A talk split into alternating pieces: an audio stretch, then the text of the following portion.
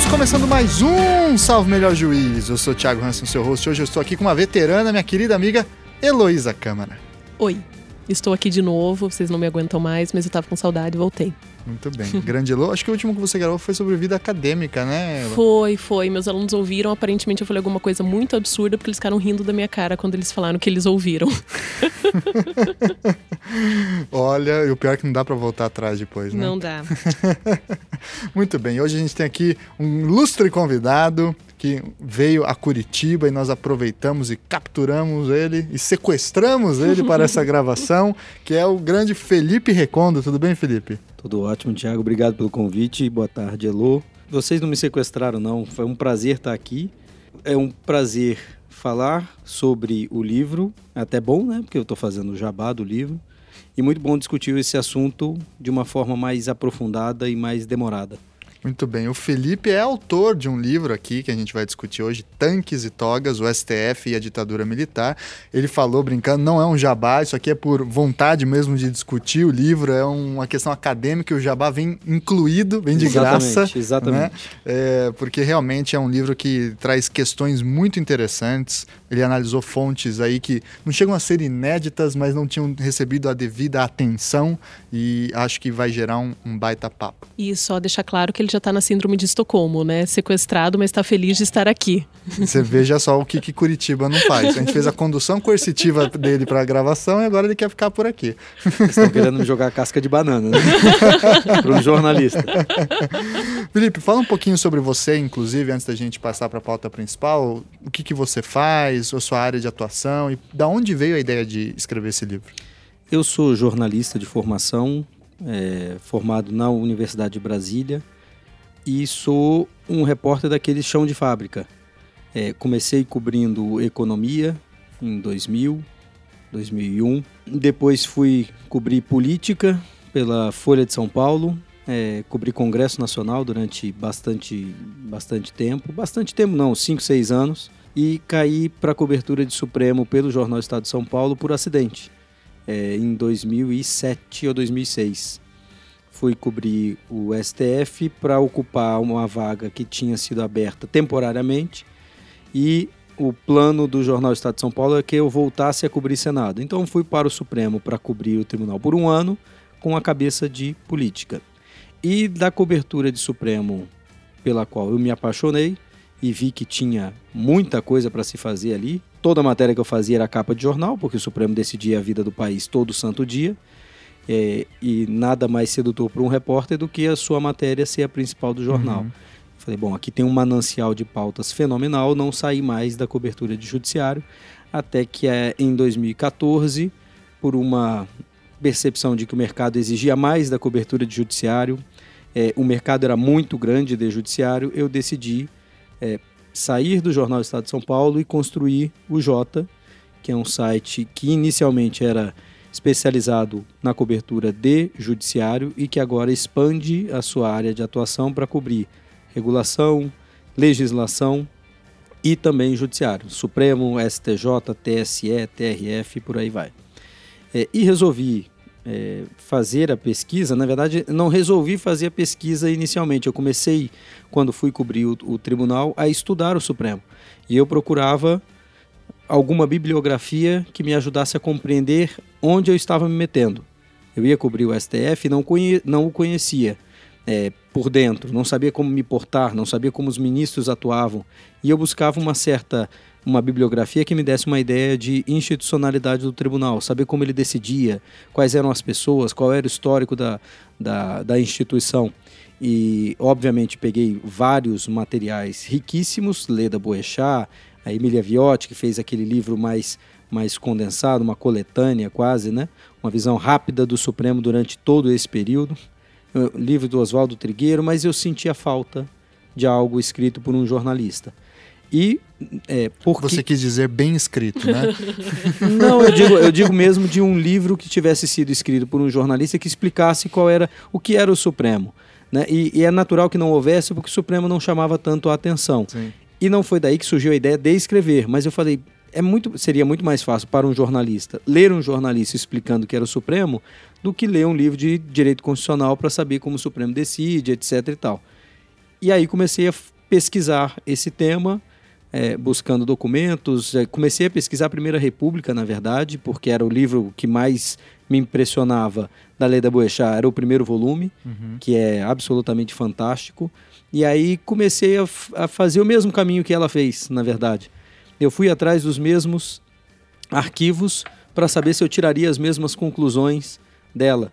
E comecei a avançar um pouco mais, indo para outros momentos, mas a, a, a temática ditadura entrou no meio do caminho. Eu não fiz todo o percurso que ela fez até 1963, que também demoraria demais, mas essa parte da Primeira República eu fui repetir para ver se encontrava coisas diferentes. E aí, no meio do caminho, veio a curiosidade por 64, porque se falava muito sobre o Supremo com muitas certezas, e eu cobrindo o Supremo nunca tive tantas dúvidas na vida. O fascinante de cobrir Supremo, para mim, um, um absoluto leigo, é, especialmente nesse primeiro ano, é que o Supremo colocava o tema em julgamento e eu falava: bom, isso aqui é claro, o Supremo vai decidir assim porque é assim.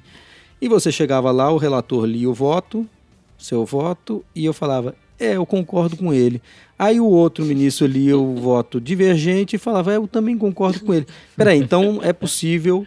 É, assim, essa era a cabeça do jornalista maniqueísta, né? É possível ter diferentes visões da coisa e aquilo já me fascinou. Eu falei, bom, é legal ter vários lados para uma questão e poder tratar delas numa matéria, né? Isso já tinha me fascinado. E aí eu comecei a pesquisar ditadura, comecei a pesquisar documentos, entrevistar pessoas, aproveitar que elas estavam todas vivas, todas não, né? Mas algumas pessoas ainda vivas que viveram aquele momento.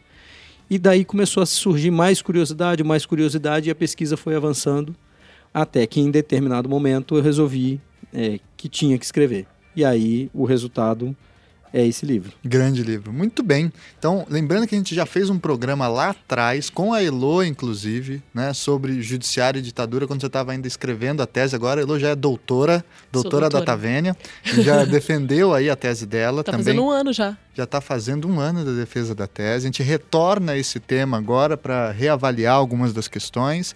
E, é claro, já temos também um programa sobre juristas e ditaduras, né, com a participação do Ayrton Zilander, que ajudou também a gente a pensar muitas dessas questões entre autoritarismo e pensamento jurídico, olhando aí mais para os autores e pensadores do direito e os cargos que eles ocupavam naquela época.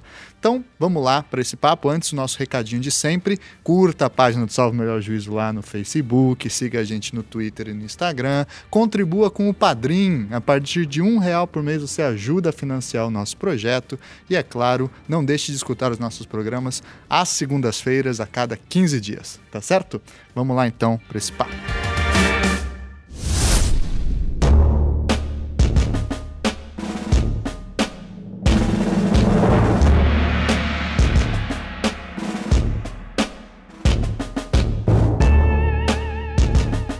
Felipe, fala pra gente, pra gente começar um pouco esse papo. Quais as fontes que você trabalhou, que documentos que você trabalhou no seu livro e por que você usou esses documentos e não outros que já tinham sido usados, são célebres, como os arquivos do DOPS ou os arquivos oficiais do STF? Fala um pouquinho sobre esse processo de seleção de fontes. Aproveitando é, essa questão, queria saber como que foi o teu acesso, se houve dificuldades não previstas, foi só chegar e falar, oi, eu queria ter acesso aos arquivos. Me dá como, as fontes. Por favor, né? Ou se... Como que foi o acesso? Tanto para chegar às pessoas, você usou muita entrevista, quanto também os arquivos documentais. Inicialmente, eu posso dizer que não havia método nenhum. Zero. Porque a minha pretensão, inicialmente, quando comecei a pesquisar, era entender colher informações para que eu formasse um juízo sobre algo que eu ouvia de pessoas com tanta certeza, com tanta veemência, que diziam o Supremo se curvou ou o Supremo enfrentou a ditadura militar. Eu falei, eu quero ter essa certeza dessas pessoas, eu quero formar o meu convencimento também. É, e aí eu falei, eu preciso saber por que, que elas têm tanta certeza. E quando eu perguntava para algumas dessas pessoas, é, a reação parecia assim uma careta, falar, ah, você sabe por quê, alguma coisa do gênero. Ou todo mundo sabe por quê. E eu falava, eu me sentia ainda mais ignorante. Eu falei, bom, então eu preciso realmente saber por quê, porque todo mundo sabe por quê. Só eu que não. Só Você eu era que criança sabia. chata que perguntava o que todo mundo já era, sabia. Era por aí, o conhecido como porquê, né? e aí eu comecei a entrevistar as pessoas. Na verdade, comecei a colher bibliografia para tratar, para entender esse assunto. É, me impressionou que a Leda Boechat tenha parado justamente em 1963, e lembrando que ela era uma taquígrafa do Supremo e que recebeu a licença do Supremo, ou o estímulo do Supremo, inclusive, para escrever sobre o Supremo daquela época, mas a partir de 63 para frente não tinha mais esse estímulo hum, e infelizmente eu gostaria parar. muito gostaria muito de ter visto um livro da Leda Boechat sobre esse período gostaria demais peguei o livro do Oswaldo Trigueiro que é um livro fenomenal que também não tinha nenhuma pretensão de esgotar o tema era eu, eu senti muita empatia com a pesquisa que ele fez porque ele entrevistou as pessoas ele encaminhou perguntas para saber em primeira pessoa, na voz dessas pessoas, o que, que era, quais eram as versões delas para aqueles assuntos. Inclusive, eu tenho uma certa um certo vício por esse livro, que eu acho que eu tenho oito deles em casa. eu acho um livro dele e compro. Inclusive, comprei um último que disse no site que era autografado, comprei e aí acabou que a, a livraria ou fez a confusão de propósito ou não, mas era uma confusão que aconteceu com a revista Veja. A revista Veja, quando saiu esse livro do Oswaldo Trigueiro, disse que o ministro do Supremo, Oswaldo Trigueiro, publicou um livro e escreveu uma página inteira. E não era o ministro do Supremo. É outro cara. É um é com V e outro é com W, inclusive, uhum. se não me engano. E a Veja cometeu esse, esse erro na época escrevendo que o Oswaldo Trigueiro, ministro do Supremo, fez uma análise do Supremo da ditadura e não tinha nem muito sentido, né? Porque o próprio Oswaldo Trigueiro é entrevistado, o ministro é entrevistado. Mas engraçado, teve um professor certa vez que eu fui conversar sobre esse assunto e eu citei o Oswaldo Trigueiro, ele falou: "Pois é, aquele livro dele, eu não entendo como é que o ministro escreve aquilo e tal". Mas não é o ministro. Aí eu mostrei para ele a diferença das pessoas, aí esse professor falou: agora tudo faz sentido. Nossa, estou me sentindo tão bem, porque eu fiz essa confusão no começo, e aí quando eu percebi que não era, eu falei: meu Deus, que burrice a minha. É, e... é que bom, que bom que é uma coisa comum. Não, e vamos combinar que foi uma jogada de, de, de, de gênio editorialmente falando, né? Porque o cara Sim. deve ter vendido a rodo, porque não, saiu como imagine. se fosse. Esse livro, esse livro era uma tese, né? Se é, não me engano, eu tenho uma versão tese. em PDF da GV, é, digitado, máquina de escrever. É, que saiu, tem alguns livros na estante virtual, mas eu vou comprar todos. É minha, minha meta na vida. Então, eu comecei a. li bastante coisa nesse sentido, continuava sentindo falta, fui para as teses para ver o que eu achava mais sobre ditadura, e aí das teses vinha muita informação e mais muita bibliografia. E aí eu ia cavucando nessa bibliografia para entender cada vez mais. Mas chegou um momento que eu queria, como jornalista que sou e não como alguém da academia, eu queria ver de perto e ouvir essas pessoas. Então eu comecei a entrevistá-las. Então eu fui entrevistar o ministro Xavier de Albuquerque, que ainda estava vivo, foi procurador da República, foi ministro do Supremo. Fui entrevistar Célio Borja, que foi político importante na época e depois ministro do Supremo. Paulo Brossar, Sepúlveda Pertence, Inocêncio Martires Coelho é, é, e várias outras pessoas que viveram aquela época, advogados como Arnold Wald é, e por aí vai, para que elas fossem me contando as histórias. E até ministros que não eram do Supremo na época, mas que viveram aquela realidade, especialmente o ministro Otávio Galotti, filho de Luiz Galotti, personagem fundamental nessa época, e que tinha, tem uma memória privilegiada e que dividiu, para minha felicidade, essa memória comigo. É, e ele ia falando, fazendo o perfil de cada um dos ministros. Ele e o ministro pertence. Quem era Carlos Medeiros? Esse era assim, parará, parará, parará. Ia me dizendo quem eram as pessoas, o que, que eu devia procurar, quem eram os parentes e por aí vai. Isso me ajudou bastante. Depois dessas entrevistas, eu passei a procurar os arquivos. Na verdade, não foi nesse, nesse, nessa etapa, né? Uhum. Mas o que eu queria mais fazer era aproveitar essas pessoas e ouvi-las antes que chegasse a hora delas, né? Infelizmente, entrevistei o ministro Xavier. O ministro Xavier eh, veio a morrer antes da publicação do livro e me ajudou demais. E na busca de documentos, a primeira coisa que eu queria saber era por que, que a ditadura caçou três ministros do Supremo. O que, que estava por trás daquilo. E fui na ânsia de é, descobrir se tinha um fato que tenha levado a isso. Aquela virada de, de chave que falou: esse aqui tem que ser caçado. Qual era o fato? E pedi é, na, no Arquivo Nacional os acervos dessas, os acervos não, os dossiês feitos pelos órgãos de inteligência ou desinteligência do governo militar, é, as informações sobre essas pessoas. Então, Arquivo Nacional eu fui atrás, arquivos pessoais com essas pessoas com quem eu conversava, acórdãos do Supremo Tribunal Federal, é, correspondências que estão disponíveis no, no, no Supremo, é, Arquivo Nacional no Rio também, e dali tinha, já tinha bastante coisa. É, você me perguntou por que, que eu não fui na, nas mesmas fontes. É, eu, eu achava que essas fontes não me ajudariam a, a relatar o Supremo. É, e mesmo assim, no Arquivo Nacional tem muita coisa Sim. de DOICOD, Senimar e por aí vai, SNI. E, e quando eu recebi, eu fui com uma. Imagine aquela felicidade do pesquisador. De, eu enfrentei uma pequena batalha, Luísa, respondendo também a tua pergunta, que era para obter essas, esses dossiês. Porque a lei na época exigia que eu tivesse autorização dos familiares para fazer a cópia desses documentos ou para acessar esses documentos, porque tinham informações pessoais. E aí eu conseguia a autorização da família do ministro Vitor Nunes, ou seja, eu tive que fazer uma busca até para saber onde essas pessoas estavam. Consegui a autorização da família do Evandro Lins e Silva, mas não conseguia do Hermes Lima de forma alguma, porque ele não deixou, ele não teve filho e ele não, deixou, ele não tem um parente que puder, não tinha um parente que pudesse autorizar. Então eu, eu tinha caído num, num limbo naquele momento. E não tinha muita solução, assim, a administração também não andava muito para para se mexer nesse sentido. Mas a lei mudou, né? A lei mudou e aí eu consegui pegar todas, toda a documentação. E aí a minha felicidade quando eu peguei um envelope grosso, gigantesco e levei para casa, levei sem abrir, é óbvio, né? Entrei no carro, fui direto para casa com aquele material. Eram três calhamaços é, de arquivos produzidos pelo SNI, CNMAR, etc., sobre os ministros, e aí eu comecei a ler para minha não surpresa, mas para minha decepção, que achava que encontrar uma resposta fácil, não tinha resposta fácil. Ali tem vários fatos da vida, públicos e notórios, inclusive, e que levaram os militares, na minha opinião, a caçá-los por um vício de origem, digamos assim. Né? Foram uhum. indicados por pessoas, por ex-presidentes de esquerda inimigos do governo militar. Ponto final. E claro que a atuação deles como ministro, mais libertários ou menos libertários, no direito penal ou em costumes, também contribuiu, a atuação deles também contribuiu para isso, mas não tinha uma resposta fácil nesses documentos. Mas são documentos disponíveis que valem até a pena serem é, consultados. Inclusive, eu levei esse esse, esse, esses dossiês para o ministro Pertence ler. E o ministro Pertence foi assessor do Evandro Lins e Silva no Supremo e depois advogou com Vitor Nunes Leal quando ele saiu do Supremo.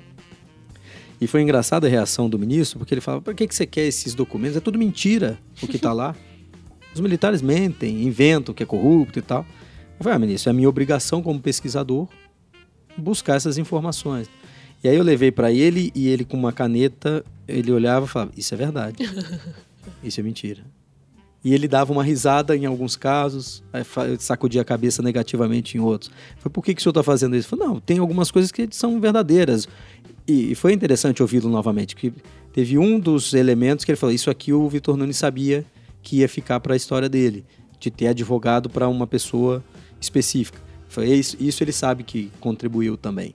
Então foi muito interessante buscar esse arquivo, mas não tive nenhuma, tirando essa do Arquivo Nacional, nenhuma dificuldade. O Supremo, o arquivo está todo aberto e o grande desafio foi entrevistar as pessoas. E você também trabalhou com o, o Diário do Aliomar Baleeiro, ah, né? verdade. Arquivos verdade. Pessoais que estão disponíveis no CPDOC, na Exato. TV, né? Foi, foi exatamente nesse momento, quando eu achei esses arquivos, que eu falei, agora eu, te, eu saio de uma pesquisa despretensiosa para entender o Supremo e eu acho que agora eu tenho que escrever alguma coisa. Eu nunca tive essa pretensão, nunca achei que ia de uma pesquisa dessa tirar um livro. Eu realmente estava, estava estudando e pesquisando para mim. Mas quando eu achei esses diários, eu falei: eu tenho isso aqui na mão e é, não dá para não fazer nada. É, eu lembro quando eu fui ao CPDOC, eu fui com o meu dinheiro, né? Moro em Brasília, CPDOC no Rio, para passar um mês no Rio de Janeiro pesquisando. Então, nem, nem foi para ir para a praia, porque eu fiquei no Catete hospedado, que era mais barato e próximo da FGV. Passei um mês no CPDOC. E aí, em determinado dia, pedi, num dos primeiros dias, pedi acesso a uma referência que tinha lá, arquivos pessoais ali, Omar Balieiro. E aí me chega um envelope com dois cadernos dentro, eu abro e na primeira página tá Rio de Janeiro, 5 de abril, sei lá, qualquer mês, de 1955. Ou 1950, que é o primeiro ano do, dos arquivos, não me recordo. E aí eu percebi que ele tinha escrito um diário. E aí eu peço, pego o outro volume e vou direto no dia 1 de abril de 1964 para ver o que, que tinha ali. E o que me surpreendeu foi que o ministro, não me surpreendeu, mas eu acho fascinante é, o ministro escreve no dia 29 de março de 64, e ele era metódico, e ele só vai escrever de novo no dia 5 de abril. O silêncio é muito eloquente é. às vezes na história, né? Pois é, mas era um silêncio de estava tendo uma confusão tão grande que ele não conseguia parar para escrever. Para escrever. Ele não conseguia tempo para descrever tudo. Mas no dia 5 de abril ele escreveu 10 páginas de diário, dizendo cada uma das coisas que ele tinha visto, vivido, ouvido.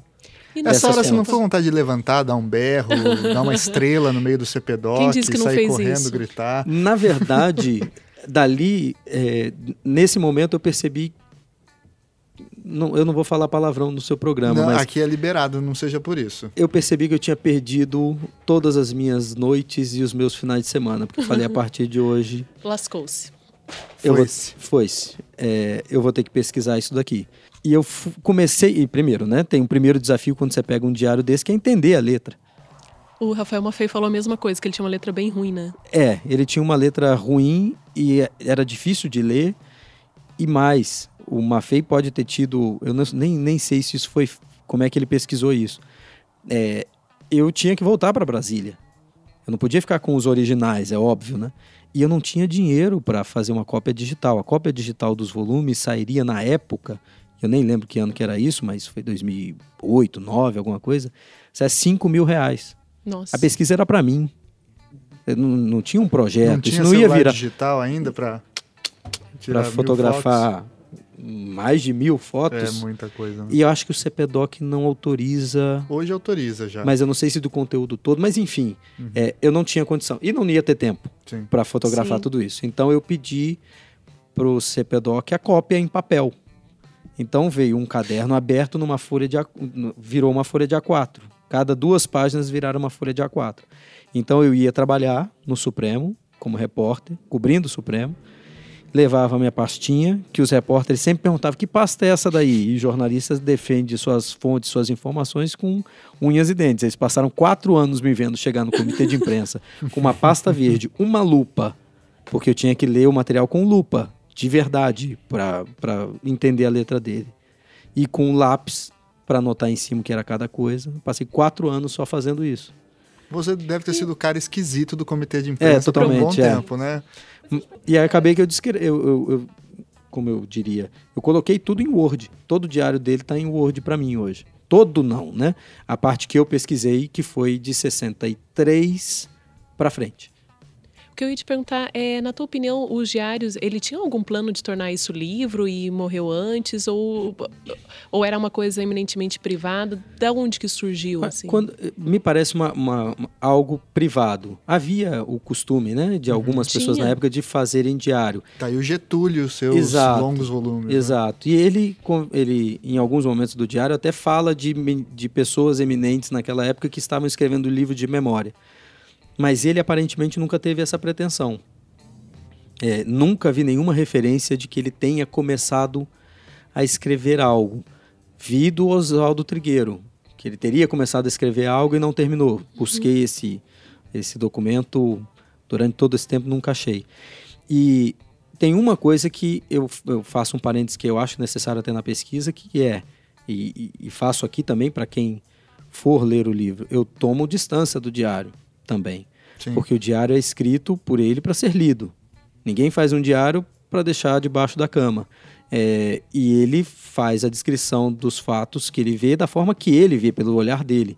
Então é claro que eu uso os diários, mas tomo uma distância para saber o que dali é é, Cruza fontes. verossímil, e tal, né? é, verossímil ou não. Eu lendo os votos dele, eu já ficava seduzida, porque ele, a impressão que eu tenho é que ele era um homem muito enfático Exato. e, e gostava de dar a sua opinião e não tinha medo de ser voto divergente. Lendo o voto, que é um troço chato, eu já concordava com ele, imagina diário. Eu acho que eu não ia conseguir me afastar muito. É, mas é um desafio. Uma- é, Era uma pessoa com parte, né? Com partido, inclusive. Uhum. Ele era Sim, da UDN. Uhum. É, então, tinha que ter um certo afastamento. Mas é bem interessante é, que ele faz um trabalho de relato. Ele não fala dos colegas com juízo de valor.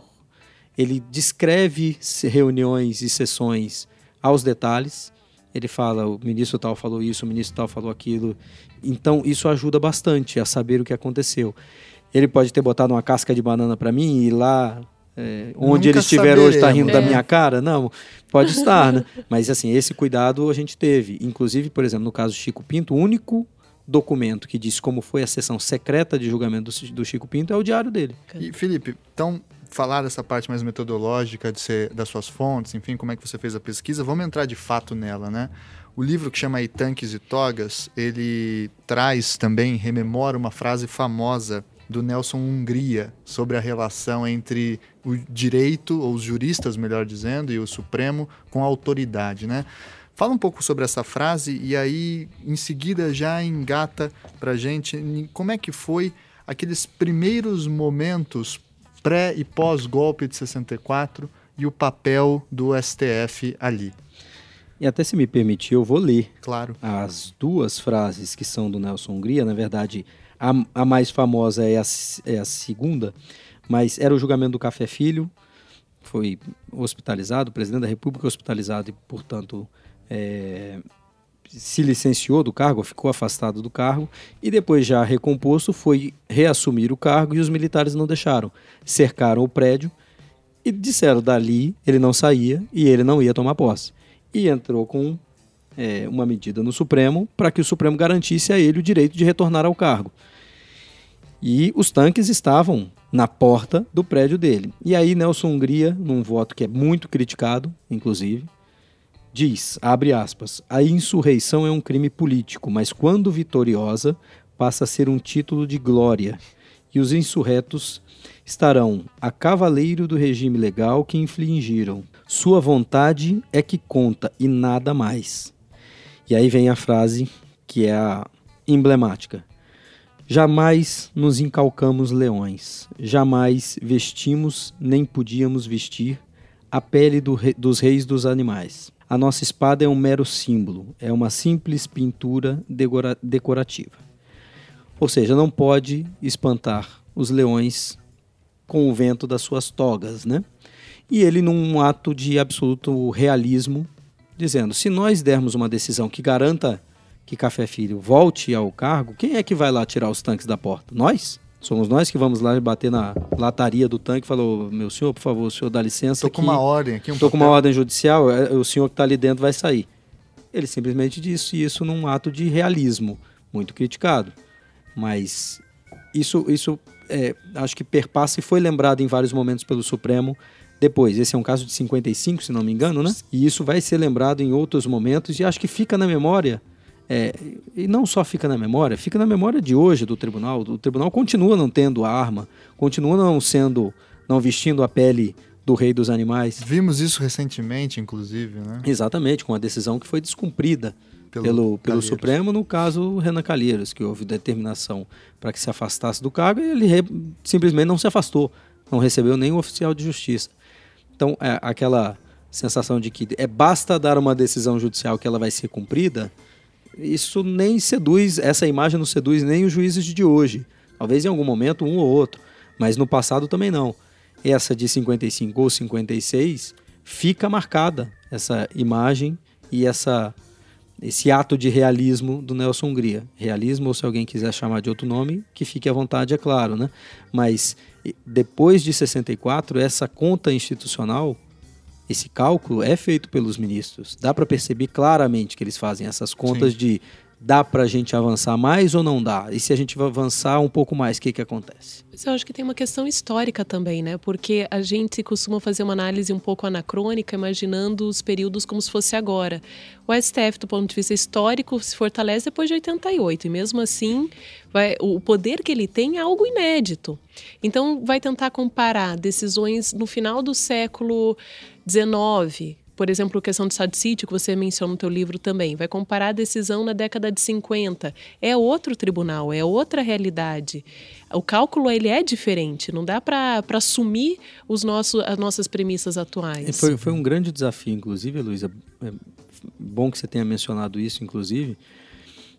Eu cubro o Supremo a partir de 2007, numa composição extremamente ativista, intervencionista, é, com muito diálogo com a sociedade e, e, e, mais, num Supremo mais equilibrado com o Executivo e Legislativo. E vou pesquisar um Supremo fechado, discreto, com personalidades específicas, muito diferentes das de agora, com uma legislação completamente diferente e num equilíbrio de poderes, quer dizer, num perfeito desequilíbrio de poderes, né? O executivo ditatorial mandando em absolutamente tudo, o Congresso Nacional tentando sobreviver e fazer a briga política contra o executivo, contra os, os ditadores, e o Supremo assistindo do seu cantinho da Praça dos Três Poderes o que estava acontecendo. É, não, a gente não pode nem contar com o Supremo como um verdadeiro poder que pudesse alterar uhum. a realidade naquele momento. Eu fui conversar com parlamentares da época e eu perguntei para eles: vocês não viam o Supremo como um ator relevante para vocês fazerem, levarem essa luta contra a ditadura para lá. E esses parlamentares falaram: não, o Supremo nem aparecia na nossa conta. O Supremo não era. É, é, eles não tinham acesso ao Supremo. Uhum. Eles não conseguiam questionar a constitucionalidade de absolutamente nada, porque a Constituição não os legitimava para isso. E os atos institucionais, como você inclusive menciona claramente na sua tese, é, tinham dispositivos que impediam o Supremo de julgar decisões baseadas nos atos institucionais. Então era um período de anormalidade, de uma, uma coisa sui generis da Constituição conviver com atos de força e atos institucionais. E realmente, com o Supremo completamente diferente do Supremo de hoje. Por isso que os diários foram importantes e ouvir os, as personagens, saber quem era quem, era importante. Eu achei, desculpa, eu achei interessante você falar no seu cantinho. E é bem no seu cantinho, porque tem é, aqueles relatórios de trabalho que o ponto central não é discutir habeas corpus, não. Eu peguei relatórios do Supremo pensando, ah, eles vão discutir que agora o habeas corpus é diferente. Não, eles estavam discutindo como que fariam reforma para construir mais sala, porque não tinha lugar para trabalhar. Sim. Então, eles são numa questão muito concreta ali. Tá? Parece tá? a figura do potato hole, do início da Suprema Corte Americana, que era o apelido, né? Que a Suprema Corte Americana funcionava no porão do, do Congresso americano era, e era chamado de potato hole, porque era um lugar que tinha infiltração, fedia. Então, veja que era nos Estados Unidos, isso lá no século XIX. É, Mas esse acanhamento que vocês estão falando da ação do Supremo se vê também na imprensa da época, né? Que basicamente não cobria o Supremo, né? Ou, ou tinha alguma cobertura mínima. Com... Eu acho que tinha, se não... tinha, tinha uma cobertura qualificada do Supremo, é, mas é bastante diferente da cobertura de hoje. Só para se imaginar, o Comitê de Imprensa do Supremo é criado, se eu não me engano, 72 ou 74. Para quem não é da área, o Comitê de Imprensa funciona quase como o posto avançado de uma redação de jornal. A minha segunda casa é o Comitê de Imprensa do Supremo Tribunal Federal. Eu saio todo dia de casa, vou para o Comitê do Supremo Tribunal Federal, de lá eu acompanho o trabalho do Supremo diuturnamente, escrevo matéria, publico no site eh, e depois volto para casa. Essa é a minha vida. Quando dá tempo. Quando dá tempo de voltar para casa. Exato, ou... de voltar para casa. É, é, por aí. Mas isso faz com que a existência de um comitê de imprensa faz com que a imprensa esteja dentro do tribunal, acompanhando todos os movimentos do tribunal. O fato de não haver um comitê de imprensa já distancia um pouquinho na, na prática da vida diária o jornalista do Supremo. Tem outros detalhes. Os ministros não davam entrevista. Você não vai achar um ping-pong com o ministro do Supremo em 65. Você pode até achar um quebra-queixo, como a gente chama, que é o ministro dar uma, fazer uma declaração sobre, como Ribeiro da Costa deu uma declaração sobre o golpe militar.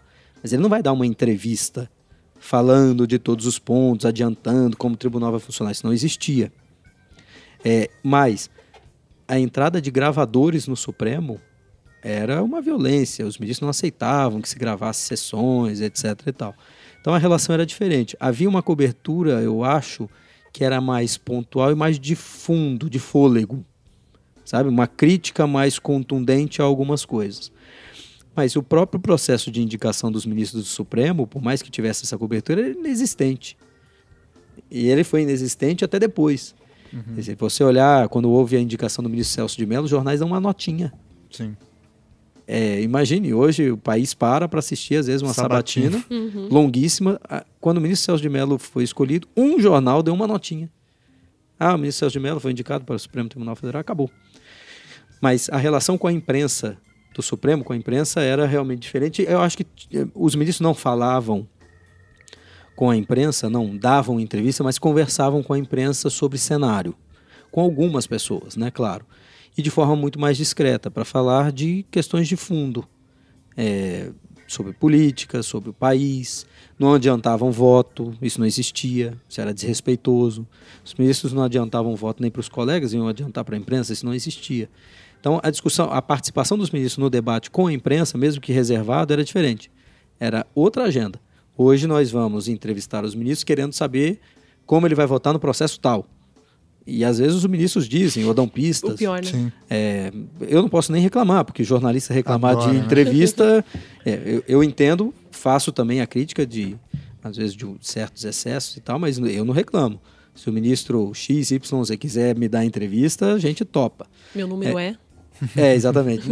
é, eu acho que ultimamente eles não têm olhado muito bem para dar entrevista Acho que o momento também não ajuda muito. Mas, enfim. Então, a relação com a imprensa tinha essas diferenças. E a relação também do Supremo com a sociedade, né? Sim. E fala Era um pouco para a gente também, Felipe, sobre o, o golpe mesmo, né? Você falou que abriu lá correndo o, o diário do Leomar Baleiros, do, do 1 de abril de 64, não achou, foi aparecer só lá no dia 5. E o que a gente sabe mais tradicionalmente é que após o golpe, o Castelo Branco vai até o Supremo né, e legitima o golpe, basicamente, colocando o Supremo para dentro da conversa. Né, e, e, e, aí poderia até voltarmos à, à frase do Nelson Hungria, uhum. leões uhum. e, e, togas. Né? Ao você olhar esse diário do Leomar Baleiro, fala um pouco para a gente sobre a perspectiva dele e, se possível, o que ele fala fala dos outros ministros sobre o momento do golpe. Como é que eles encararam aquela situação fática específica? Deixa eu só te interromper, ou melhor, nem, de, nem deixei falar, né? É, mas tem uma questão anterior da visita do Castelo, que é o próprio presidente do STF que vai respaldar. Isso está no também nos relatórios que ele vai sozinho e depois ele fala para os ministros: desculpa, não deu para consultar vocês Exato. porque era muito rápido, mas eu fui e respaldei. É, é, importante. Fala sobre esse bastidor. Aí. É, lembrando e também fazendo essa, essa prime esse primeiro ponto, que é o Balieiro nessa época ainda era parlamentar uhum. e ele era um, foi um dos artífices do golpe ou um dos políticos que discutiu estratégia para o dia primeiro para o dia 31 de março é, foi à casa do Castelo Branco para reuniões prévias com Sobral Pinto, com Adalto Luz Cardoso. Essas reuniões estão descritas também no diário, que é bem interessante. É, ele dizendo quando chegou, que discutiram inclusive se entrariam com um pedido de impeachment é, contra João Goulart, e aí Sobral Pinto ficou de preparar uma minuta, e aí Castelo Branco disse é melhor não, porque vai é, vai levantar os movimentos trabalhistas ou as organizações sociais contra e falou é melhor deixar tudo quieto até o dia 31. É, e ele vai descrevendo todos esses movimentos, inclusive tem algo muito interessante de clima político em Brasília nos dias anteriores. Ele diz que pousa em Brasília e que os deputados todos já sabem do que vai acontecer, os deputados, claro, né, pró-golpe, é, e que quase falam abertamente sobre isso. Ele usa essa expressão, quase falam abertamente. Assim, é aquele boato típico de Brasília e da política. Alguma coisa tá para acontecer, todo mundo sabe, mas ninguém pode falar. E o ministro Ribeiro da Costa é interessante que ele é chamado para a sessão, não conseguimos identificar por quem, mas ele estava na sessão do Congresso quando foi anunciado que João Goulart tinha abandonado o carro. Ele estava dentro do plenário. Então ele não foi, ele não leu isso nas redes sociais, ele não viu no site, não, não, não. Isso nem existia, não tinha como ele saber. Alguém o avisou e o, con o convocou, não, o convidou para que lá estivesse. Isso é uma forma de legitimação do que estava sendo feito. É, inclusive, também muito interessante do diário que dá para ver, dá para sentir pela narrativa do Balieiro todo o movimento e a briga que aconteceu é, naquele momento, naquela sessão. E o áudio está disponível, inclusive, na internet. E é legal cruzar as duas coisas, cruzar esse áudio com é, e também a leitura do, dos jornais, que até fazendo justiça foi muito importante a leitura dos jornais da política, a cobertura de política era sensacional é, daquela época e era um thriller, né? Para entender esse, esse momento. E aí, dali, da sessão do Congresso, quando dizem que o cargo está vago, Ribeiro da Costa vai junto com os parlamentares para o Palácio do Planalto para dar posse para o novo presidente. E aí, depois, Ribeiro da Costa volta ao Supremo e presta satisfação, dá satisfação da sua posição, do seu posicionamento, da sua decisão de ir ao Congresso e ir ao Palácio do Planalto, dá satisfação para os colegas. E isso está disponível no relatório de atividades lá do tribunal e ele diz: fui porque era madrugada, fui chamado, etc, etc, não pude consultar as pessoas. E é interessante que a gente se pergunta, mas nenhum ministro reagiu a isso? Nenhum ministro contestou? Nenhum ministro disse você não tinha nada que estar fazendo lá? Não, não houve contestação. É, se a gente olhar o Salão dos Passos Perdidos do Evandro Lins e Silva, é, é claramente há claramente uma percepção de que ninguém sabia onde estava pisando. Aquilo, olhar para o passado hoje, olhar pelo retrovisor nos torna mais inteligentes, né? Bom, ninguém viu o que estava acontecendo? Não, ninguém sabia exatamente o que estava acontecendo do que o que viria dali. Lembremos que, em tese, a revolução, o golpe era cirúrgico. Era um golpe para tirar João Goulart, fazer uma nova eleição. E isso não aconteceu. Essa era a expectativa de pessoas que apoiaram, inclusive. Sobral Pinto apoiou o, o golpe militar. A intenção deles não era que os militares permanecessem no poder por vinte e tantos anos, fazendo tortura e tal. Então, havia uma, uma, um compasso de espera do Supremo. Era onde isso vai dar? Aonde isso vai dar? Como isso vai se institucionalizar? Então, não houve uma reação dos demais ministros. E tem um adicional. O presidente do Supremo, naquela época, era visto realmente como uma liderança do tribunal, ele representava o tribunal.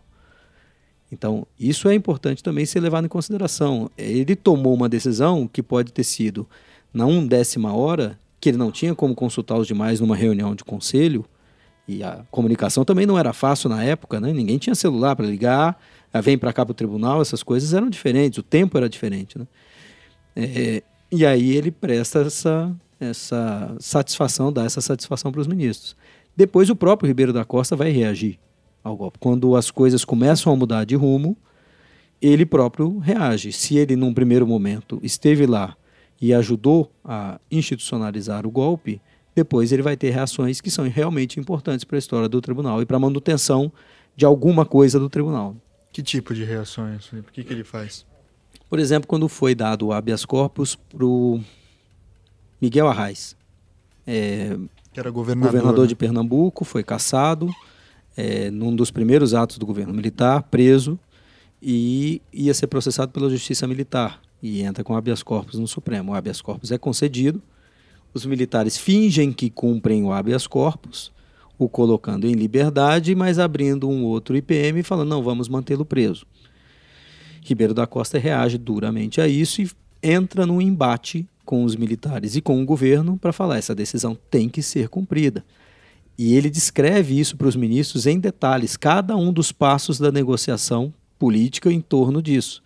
Ele vai dizendo: mandei telegrama para o comandante, mandei isso, mandei aquilo, falei com o presidente, falei com isso, falei com aquilo. Ele vai descrevendo toda essa etapa e dando satisfação também aos ministros. E ele foi muito importante para que essa decisão fosse cumprida. Se essa decisão fosse descumprida, essa ou qualquer outra decisão do Supremo fosse descumprida, o Supremo perdia a única coisa que tinha, que era poder dizer que suas decisões ainda eram cumpridas. Por mais que tivesse ato institucional é, impedindo concessão de determinadas é, liminares, ou que analisasse determinados assuntos, por mais que a Constituição tivesse é, solapada por atos institucionais, o Supremo ainda tomava decisões e eram minimamente respeitadas. minimamente decisões, minimamente respeitadas. Se naquele momento os militares dissessem não vamos cumprir, como é que ficava o Supremo? Esse é, essa situação do esse embate entre o STF e os militares e chegou no, aos jornais, né? Então briga pública. O Ribeiro da Costa se manifestando. Bate boca. É meio isso. E aí em sessão, em sessão não, mas em qualquer era uma cerimônia militar, né, que foi feito. E aí houve uma resposta pública falando, querendo Do dizer que o, é do Costa e Silva querendo dizer, ah, mas o STF está nos chamando, está no- reduzindo nossa importância porque em algum momento o Ribeiro da Costa fala é voltar à caserna. E aí e tem um embate muito duro do ponto de vista hum, de opinião pública, até que no final falam que isso foi um fator importante para o AI2. Então, para baixar a bola do STF. Não, e o presidente, o presidente da República para resolver a situação. Muito interessante também ver a atuação do Castelo Branco Sim. nesse processo. É bem interessante esse caso, porque aí o Castelo Branco telefona, conversa com o presidente do Supremo para saber o que estava acontecendo, consulta seus assessores e a decisão enfim é cumprida depois da intervenção do presidente da República. E depois eles fazem um ato público, aquele para tirar foto, né? E o presidente do- da República recebe o presidente do Supremo para fazer, as, digamos assim, fazer as pazes. E eh, Ribeiro da Costa foi importante em outros momentos, a tal ponto de o Supremo, diante de ameaças ao tribunal, estender o mandato dele de presidente, isso nunca tinha ocorrido, é, dizer você vai continuar presidente do Supremo Tribunal Federal até você se aposentar. Esse também foi outro caso bastante interessante que gerou até embate entre os ministros, aí também um novo confronto com os militares. é, e houve uma sessão administrativa, conversas por telefone de como reagiriam, é, se o Ribeiro da Costa deveria. Ribeiro da Costa também é, é importante que se descreva a figura, né? Um- uma das pessoas que eu entrevistei, ministros da época, advogados e tal, dizia que ele parecia um galinho é, garnizé.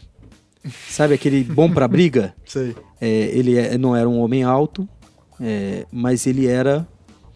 é, também não, não posso dizer que é a era. famosa frase daquele filme Meu Nome Não É Johnny, que é o Nós é pequeno, mas nós é ruim. É, era uma coisa assim, era, era, um, era uma pessoa boa de embate e não fugia da briga. Então ele, é, nessa postura dele, alguns ministros até acham que ele exagerou em determinados momentos no embate com os militares. É esse, é esse ponto que eu queria puxar com você, porque é interessante a gente, para tentar entender o STF, e, e daqui a pouco a gente chega a esse ponto do STF hoje, muito a gente tenta a pa- partir das características pessoais dos ministros, né? Então, da sua Certo. personalidade. Nesse momento, ficou muito claro que eles optaram por agir co- como um colegiado. Então, como órgão colegiado. Tem, eu não lembro onde que eu achei isso, se foi em escrito dos ministros, mas que tem, eu acho que naquele material do STF sobre o, o Nunes Leal, falando que ele pessoalmente discordava da, da postura Exatamente. que o Ribeiro da Costa tomou, mas ele manteve Exatamente. enquanto participante de um, Esse de é um o órgão melhor material, colegiado. inclusive, para estudar esse episódio, inclusive, esse do Vitor Nunes Leal, e ele próprio dizendo que achava que ele tinha exagerado. Uhum. Outros ministros achavam a mesma coisa, mas que eles não podiam recuar. E a forma de não recuar não era fazendo uma manifestação pública, porque isso se discutiu. Devemos fazer uma manifestação pública, etc, etc. Ou deve-se continuar o embate com os militares? Não, a decisão dos ministros é em colegiado e mesmo assim, com divergências, e isso está no livro, porque Luiz Galotti foi cobrar depois e falou: peraí, eu não, eu não disse que era a favor disso. Da, da, da extensão do mandato dele de presidente, até porque quem vinha em seguida perdeu, né? Perdeu alguma coisa, deixou de ser presidente mais rápido. Mas, de fato, aí nesse caso o colegiado agiu e falou: vamos é, resolver essa crise mostrando o nosso apoio em conjunto ao presidente. Eu acho que é isso que falta um, um tanto hoje, né? As várias teses que você conhece das 11 ilhas. Eu acho que falta uma, um agir conjuntamente, porque a gente fica olhando personalidade e as características de cada ministro para tentar entender o que é. Mas isso também está um pouco vinculado à a esse aspecto que a gente conversou sobre o realismo de defesa da própria instituição suprema, uhum. né, de não ter força. No próprio caso famosíssimo do Marbury versus Madison, né, um do, uma das frases que a gente, um dos argumentos que se tem do porquê foi dada aquela decisão era, era um realismo também. Não é possível é, revogar a nomeação né, de juiz, etc., que foi realizada porque o, o, era o Jefferson que era o presidente, né, se não me engano. Ele simplesmente não ia acatar, né? mas era possível então dar um, um movimento de, de Jedi, assim como se diz, e falar: olha, a gente pode não resolver esse caso porque ele teve um erro instrumental, procedimental, mas a gente tem o direito de resolver todos os casos. Né? E se dá essa soberania decisória. Que era, na verdade, uma defesa, não vou dizer corporativa, mas uma defesa da própria instituição, da própria vida política dessas pessoas. É, mas é, o que a Luísa falou, eu, eu, penso ser interessante, inclusive porque naquela época parecia que o tribunal falava mais para dentro. Ele resolvia suas questões internamente. Uhum. Há episódios, inclusive, graves de discussão entre os ministros na sala contígua ao plenário que nunca foram publicizados. A própria, imagine, o caso Chico Pinto foi julgado, condenou-se um parlamentar. Vamos falar, fala, fala, um pouquinho do caso aí. O gente. caso Chico Pinto foi, um deputado foi à tribuna quando Pinochet visitava o Brasil, fez um discurso dizendo o óbvio. O Brasil estava recebendo a visita de um ditador chileno, responsável por homicídios, torturas, etc. A Lei de Segurança Nacional previa que isso era um crime, você atentar ou criticar, eh, esqueci os termos específicos da lei, mas é, contra falar mal de um presidente de nação amiga, especialmente em visita ao Brasil. E aí os militares e a Procuradoria-Geral da República atuaram contra Chico Pinto, o denunciaram é, por isso, por, essa, por esse discurso que ele proferiu na Câmara. E é claro, né, havia ali um, uma, uma disputa na liberdade do parlamentar de discurso da tribuna e a lei de segurança nacional que previa muito expressamente que isso era crime.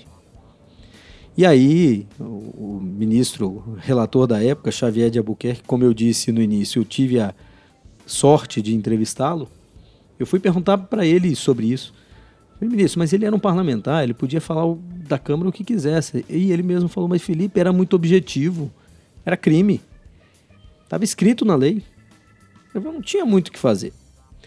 Só que na, nessa época, os processos criminais, e ele foi denunciado pela PGR, a denúncia obviamente recebida, depois a ação penal julgada. As, essas ações eram julgadas no Supremo em conselho. É, os advogados faziam sustentação oral, o PGR fazia sua sustentação, é, e os ministros fechavam a sessão, subiam para o segundo andar, se reuniam em conselho, sem ninguém na sala, ninguém, nenhum assessor, nenhum capinha, nada, absolutamente ninguém, só eles, só os 11, para decidir o que fazer no caso. Depois de tomada a decisão, desciam ao plenário e anunciavam a decisão. Portanto, o acordo não vem com o voto de cada um dos ministros. Segue um pouco o modelo da Suprema Corte Americana nesse sentido, né? Felipe, deixa eu te perguntar é, uma coisa. mas aí tem, tem uma coisa interessante antes, Elo, desculpe te interromper, porque o único documento que diz como cada um se manifestou, e não diz como todos se manifestaram, mas que dá é, a razão de decidir do tribunal, nesse caso do Chico Pinto, é o que está no diário. E é claro, ele era, para quem não conhece a, a história de Aleomar Balieiro, ele era um, um cara impagável. Né? Na indicação dele, ele, ele não tinha papas na língua. Ele era afiado, ele brigava, ele era da banda de música da UDN, fazia ele é barulho. da turma do AI2, né? Sim, exatamente. E ele era tão brigão na Câmara que, quando indicado para o Supremo, a votação deu empate. Ele quase foi rejeitado. Tiveram que fazer uma pausa na sessão, chamar parlamentares para que ele então fosse aprovado. Então, esse era o homem que foi indicado para o Supremo. O Supremo, inclusive, o recebeu e dizendo para ele que ele tinha, tinha um medo dele lá, porque o clima era bom e ele ia transformar aquilo num, num fogareiro. E aí ele falou: pô, se eu soubesse disso, a única coisa que ele reclamava é que o lanche só tinha água, chá e biscoito creme cracker. Já pensou o Ademar hoje no Supremo? Opa. Só dá um calorzinho a mais? Que tá, a tá, mais? É, tá quase né, parado o Supremo. É.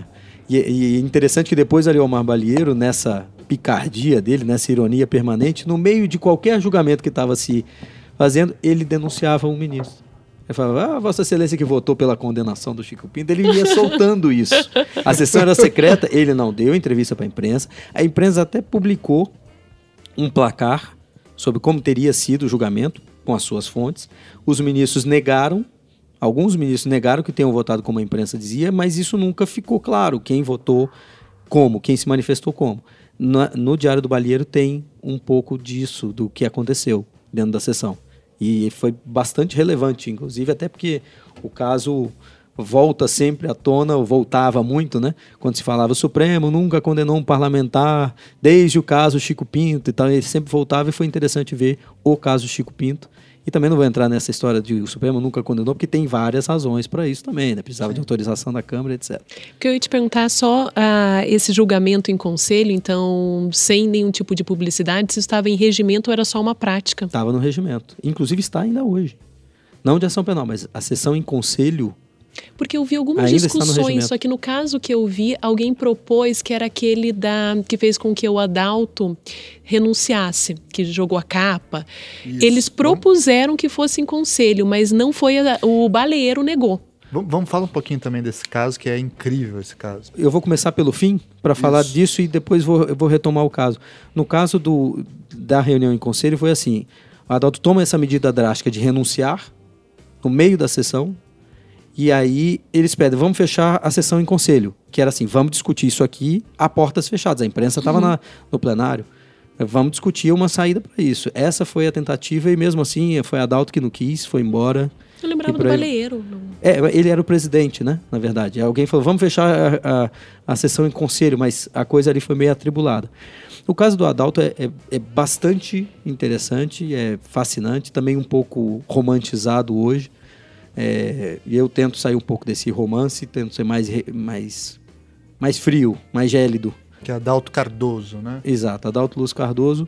Ele era parlamentar também da UDN, da banda de música, participou das reuniões pré-golpe, foi presidente da Câmara e, inclusive, entrou num embate com Castelo Branco, porque ouviu de Castelo Branco a informação de que não haveria mais cassação de parlamentares quando ele era presidente. Houve a cassação de parlamentares Adalto Luz Cardoso se sentiu traído politicamente pelo presidente, falando: Você me prometeu que não haveria mais cassações. E Castelo Branco dizia: Eu nunca prometi. E aí houve um, um ruído, e talvez Adalto tenha é, um wishful thinking, né? Assim, eu queria ter ouvido isso, mas certamente o presidente nunca disse que não ia caçar mais, ainda mais naquela época.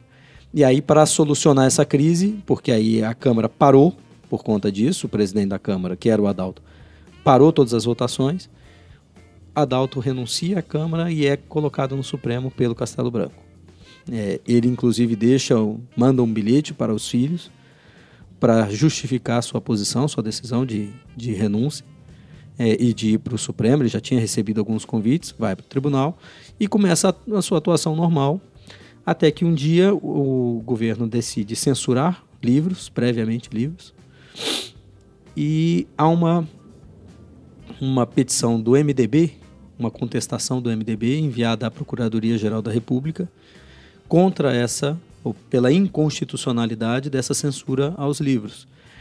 E na época, a, pela Constituição, os partidos não eram legitimados para contestar no Supremo diretamente a constitucionalidade de uma norma, ou de um decreto, de uma lei, etc. Precisava vir do Procurador-Geral da República necessariamente. E aí o Procurador-Geral da República arquivou aquela manifestação do MDB quer dizer, monocraticamente, né? Ele tinha esse poder, arquivou, e aí o MDB recorre dessa decisão, reclama dessa decisão, e é isso que o Supremo vai decidir. O Procurador-Geral da República pode ser o gatekeeper absoluto de todas as contestações de constitucionalidade contra atos do governo, e aí o tribunal decide que sim, o procurador tem esse poder discricionário de arquivar qualquer representação que venha de partido ou de qualquer outra de outro lugar. Ele só contesta o que ele achar que deve ser contestado. De ser o engavetador geral da República. É por aí. E aí nesse momento Adalto Luz Cardoso, derrotado, se levanta, diz que não tem mais o que fazer no Supremo, faz um discurso duro, discurso que não está nas atas, mas que está na imprensa da época. Sim, eu achei em jornal. É, ele não foi para as atas do tribunal, mas foi para a imprensa da época, levanta-se, faz um discurso, renuncia, coloca a toga sobre a cadeira e vai embora. Os ministros vão atrás Ele volta para o gabinete. Isso é interessante também, a, a, esse percurso, né? Ele vai para o seu gabinete, alguns ministros vão atrás dele para conversar, para tentar demovê-lo, é, e vão mostrar a insatisfação dos colegas com a atitude dele, porque o discurso dele foi muito duro é, contra os colegas, inclusive deixando os colegas é, como telhado de vidro absoluto. E aí ele volta para o plenário, faz outro discurso dizendo que não, não quis ofender os colegas, que tinha muita honra de participar da casa, etc, etc, e se aposenta. Primeiro ele tinha renunciado, depois se aposentado, nisso tem inclusive uma diferença. Ele passa a receber. Se ele tivesse renunciado, ele não receberia nada do Supremo. Quando ele pede aposentadoria, ele passa a receber.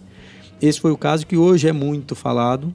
Também, obviamente, é, contribui para o controle de constitucionalidade, né, porque a Constituição de 88 veio e legitimou, aumentou o rol de legitimados, inclusive os partidos políticos. Né? Há um texto do ministro Gilmar Mendes, inclusive, que fala do Adalto Lúcio Cardoso e essa herança para o controle de constitucionalidade. Mas Adalto Lúcio Cardoso, inclusive, esteve na linha de tiro dos militares em determinado momento. Há documentos que mostram que ele poderia ser caçado. Houve uma. Numa primeira lista, ele estava entre os seis nomes foram três caçados pelo ato institucional, com base no ato institucional. Evandro Lizin Silva, Hermes, Hermes Lima, Lima, e Vitor Nunes. E se aposentaram em seguida Lafayette de Andrada e Gonçalves de Oliveira. Todos esses nomes, os cinco, estavam no documento é, que está no Arquivo Nacional, assinado pelos, pelo ministro da Justiça, é, recomendando a cassação desses cinco ao presidente da República e o nome de Adalto Luz Cardoso aparece num dos documentos. Eram seis nomes, baixou para cinco, e aí três foram realmente caçados, dois renunciaram, e também é um desafio, foi um desafio de pesquisa saber se eles seriam ou não seriam caçados e por isso renunciaram.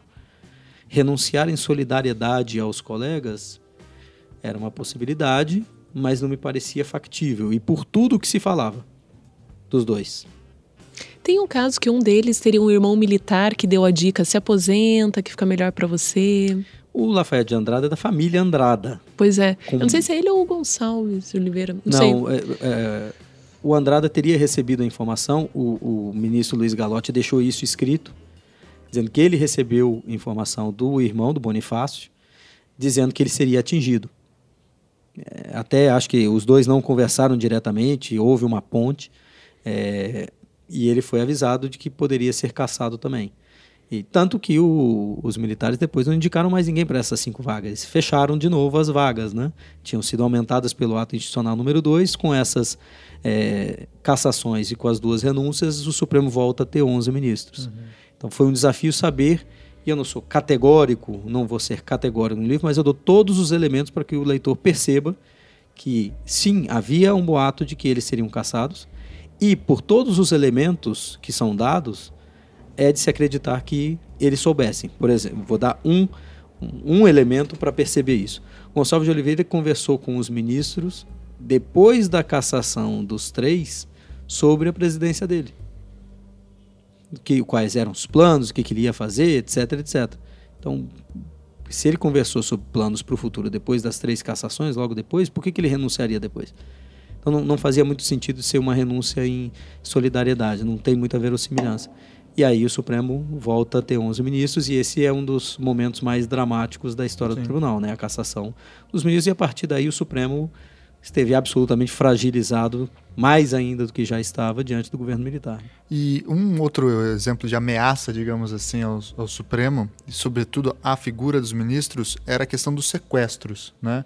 O Vitor Nunes Leal foi vítima de um sequestro relâmpago, digamos assim, em 63, né, antes do, do, golpe, e depois esse assunto volta à tona. Fala um pouco pra gente sobre essa é, questão. Com, com diferenças, né? O, o, o movimento dos sargentos é, em 63 foi por uma decisão do Supremo, os sargentos não podiam se candidatar.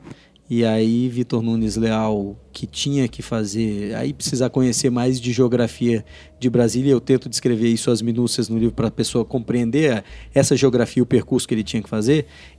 O caminho que ele tinha que fazer da casa dele para o tribunal, ele passava por onde os sargentos estavam é, fazendo esse protesto. Ele necessariamente passava. Brasília é ainda uma cidade em construção, né, em 63. Brasília foi construída em 60, mas as obras eh, continuavam.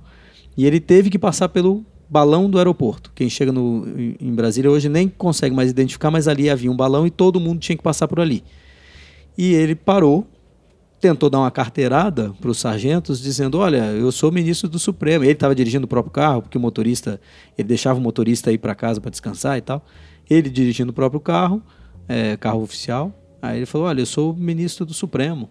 Estou precisando ir para o tribunal. Aí os sargentos olharam, estavam protestando contra uma decisão do Supremo e falaram: é tudo que a gente queria. Valeu, cara. É, assim, ele tentou dar uma carteirada, mas a carteirada no lugar errado, né? Foi. É, a gente pode dizer que foi um sequestro, né? mas ele foi retido ali. E esse movimento foi debelado no mesmo dia, ele foi liberado e tal, aquela coisa toda. Agora, esse outro, essa outra ameaça de sequestro, o receio de sequestro dos ministros veio com aquele movimento de sequestro de embaixadores por militantes de esquerda, né? É, embaixador da Suíça, Estados Unidos e por aí vai. E houve um momento em que o Supremo se viu nessa alça de mira, perguntando: será que ah, esses agentes de esquerda podem em algum momento sequestrar o presidente do Supremo? Ou quem sabe os 11? E fizeram uma discussão administrativa sobre isso. Eu achei sensacional que você tenha trazido isso no teu livro. Eu não conhecia essa parte, não, não, não achei isso em canto nenhum eu fiquei extremamente surpresa quando eu vi, porque agora faz sentido. Depois que alguém elabora o relato, faz muito sentido, mas eu não, não tinha percepção. É, e o Supremo era uma estrutura muito acanhada, né? O Supremo tinha só aquele prédio principal dele, não tinha mais nada, e a segurança do Supremo era feita por um porteiro. Como foi o tempo todo no Rio de Janeiro, inclusive, né? Quando mudou para Brasília também era uma pessoa que abria a porta. E eles não tinham segurança nenhuma. Qualquer pessoa que quisesse sequestrar o ministro do Supremo conseguia com facilidade. Levava de baseado. Levava, levava fácil. Levava fácil. Num, numa Kombi, botava os 11 e ia para qualquer lugar que fosse. Mas essa ameaça é, parecia, pelo relato, pelos relatos que são feitos, mais um receio do que algo fundado. Nunca houve uma ameaça formal aos ministros do Supremo de que seriam ou não seriam sequestrados. Mas só esse momento, essa discussão interna do Supremo, imagine, já mostra muito daquele momento, né? Um momento de muita conspiração, muita teoria, muito boato, mas foi realmente um me surpreendeu também que eles tivessem discutido isso tão claramente e pediram, foram conversar com o governo, com os agentes de segurança para saber se poderiam reforçar a segurança e reclamaram. O general tal tem tanta segurança, a gente não tem nada e por aí vai. Mas não foi ampliado o sistema de segurança deles.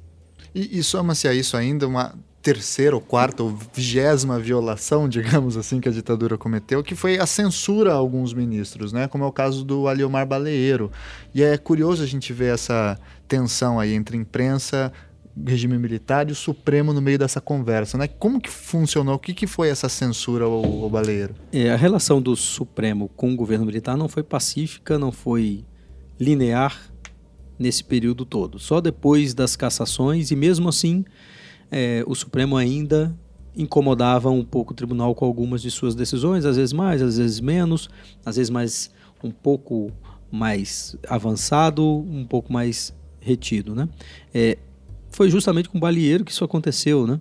É, os militares não gostavam das manifestações que ele fazia. Ele, inclusive, defendeu a extinção do AI-5 depois, como ministro do Supremo, daí, dando entrevistas, fazendo discursos, inclusive um discurso no Tribunal de Alçada do Rio, que ficou famoso na época, falando disso, falando que estava na hora de voltar Teve à liberdade. uma matéria da Veja super extensa sobre ele na década de 70, né? Umas cinco páginas exato, na Veja. Exato. E, e ele, ele mudou um pouco isso, né? A gente falava que o ministro não dava entrevista, ele deu entrevista, ele deu uma entrevista para o Pasquim, depois, inclusive.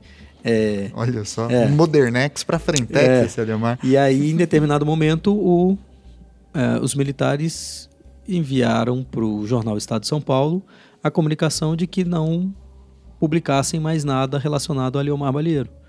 Carlos Chagas, que era diretor de redação da, do, do Estadão em Brasília, foi conversar com o Balheiro e avisar: ó, Vossa Excelência está censurado agora, o Estadão não pode mais entrevistá-lo. Também tive a sorte que Carlos Chagas foi, foi meu professor na faculdade de comunicação e ele falava, contava as histórias todas em primeira pessoa porque tinha vivido várias, né? Eu me lembro de uma que ele contava numa na sala de aula e Carlos Chagas infelizmente morreu recentemente, né? Ele ia para a sala no primeiro dia de aula já avisava: se alguém não gostar de cigarro, fique à vontade, pode ir embora. Ele fumava em toda. Fumava, não tinha jeito. E era aquela salinha pequenininha da UNB, sem janela, sem nada, só tinha uma porta. Ele acendia o charme, que era o cigarro que ele gostava, e aí começava a falar. E ele um dia disse que numa reunião com Costa e Silva, é, chegaram os militares, os assessores, e ele ia saindo da sala. E o Costa e Silva falou: Não, eu quero que você fique. E aí era o Costa e Silva dizendo que queria extinguir o ato institucional, queria uma abertura maior, etc. E depois é, veio o problema de saúde dele. O Carlos Chagas escreveu o livro, que golpe é fantástico o livro dele, que foi censurado. O livro do Carlos Chagas, assessor do Costa e Silva, sobre aquele momento, foi censurado. É, e foi ele que foi avisar o Aleomar Balheiro da censura. Falou: a gente não pode mais publicar nada em relação ao Supremo. Ver como é que é essa, essa relação maluca né, do Supremo com a ditadura militar. Censurar ministro do Supremo Tribunal Federal. Não pode publicar mais nada sobre esse ministro. E como complexifica a relação, né? De parar de pressupor que o Supremo é sempre um reflexo unilateral do poder estabelecido, etc. E como essas fraturas demonstram que as situações históricas são muito mais contingentes e, é, difíceis no, no de geral, aprender, né? No geral, é, conversando com o Rafael Maffei, que me deu uma ajuda fenomenal na pesquisa, figura extremamente generosa, inclusive, que está pesquisando esse assunto também, né? É, no geral, como a gente vê, o Supremo era um, era um tribunal modorrento, né? Não vamos pensar que uhum. esse livro aqui é o retrato de um Supremo que, meu Deus do céu, todo dia era dia de notícia como é hoje. Era um tribunal modorrento, não existia o STJ, né? Então ele fazia também a unificação da jurisprudência, o controle da legalidade. Era um tribunal modorrento, muita questão administrativa, muita questão de como ainda é hoje também, né? Mas não era um tribunal fascinante, não era um tribunal que todo dia decidia um habeas corpus contra um preso político. Mas, de fato, em alguns momentos, e esses são os momentos chaves, né? Decidiu. Decidiu, e aí critique-se ou elogie-se a forma de decidir. O ministro Jobim, é, ministro Nelson Jobim, quando a gente foi lançar o livro na USP, é, muito contundente, como sempre é o ministro Jobim, né? Falou, olha, a história, herói na história é sempre aquele que não conseguiu fugir a tempo. Essa é a visão dele, claro, né? Tô relatando a visão do ministro Jobim. O herói é aquele que não conseguiu fugir a tempo. Foi tentar sair, a porta estava trancada. Ele falou: se o Supremo tivesse um ato de heroísmo, o que, que ficaria no lugar? Ele falou: beleza, marquei posição na história, fui contra, decidi, arrebentei. E aí? E sumir no dia seguinte. E mais, até o Gonçalves de Oliveira defendeu, quando os três ministros foram cassados, que houvesse uma renúncia coletiva. Todos os ministros, todos os 16 ministros deveriam renunciar. E aí o, o governo militar teria mais tantas vagas para preencher. Que ele, beleza, acha, né? ele achava realmente que o- os militares iam falar em então pronto, não precisamos mais de judiciário, alguma coisa ia ter no lugar. Claro. Claro que isso é uma hipótese, né? Mas se o, mesmo se o Supremo tivesse sido extinto, haveria algum tribunal.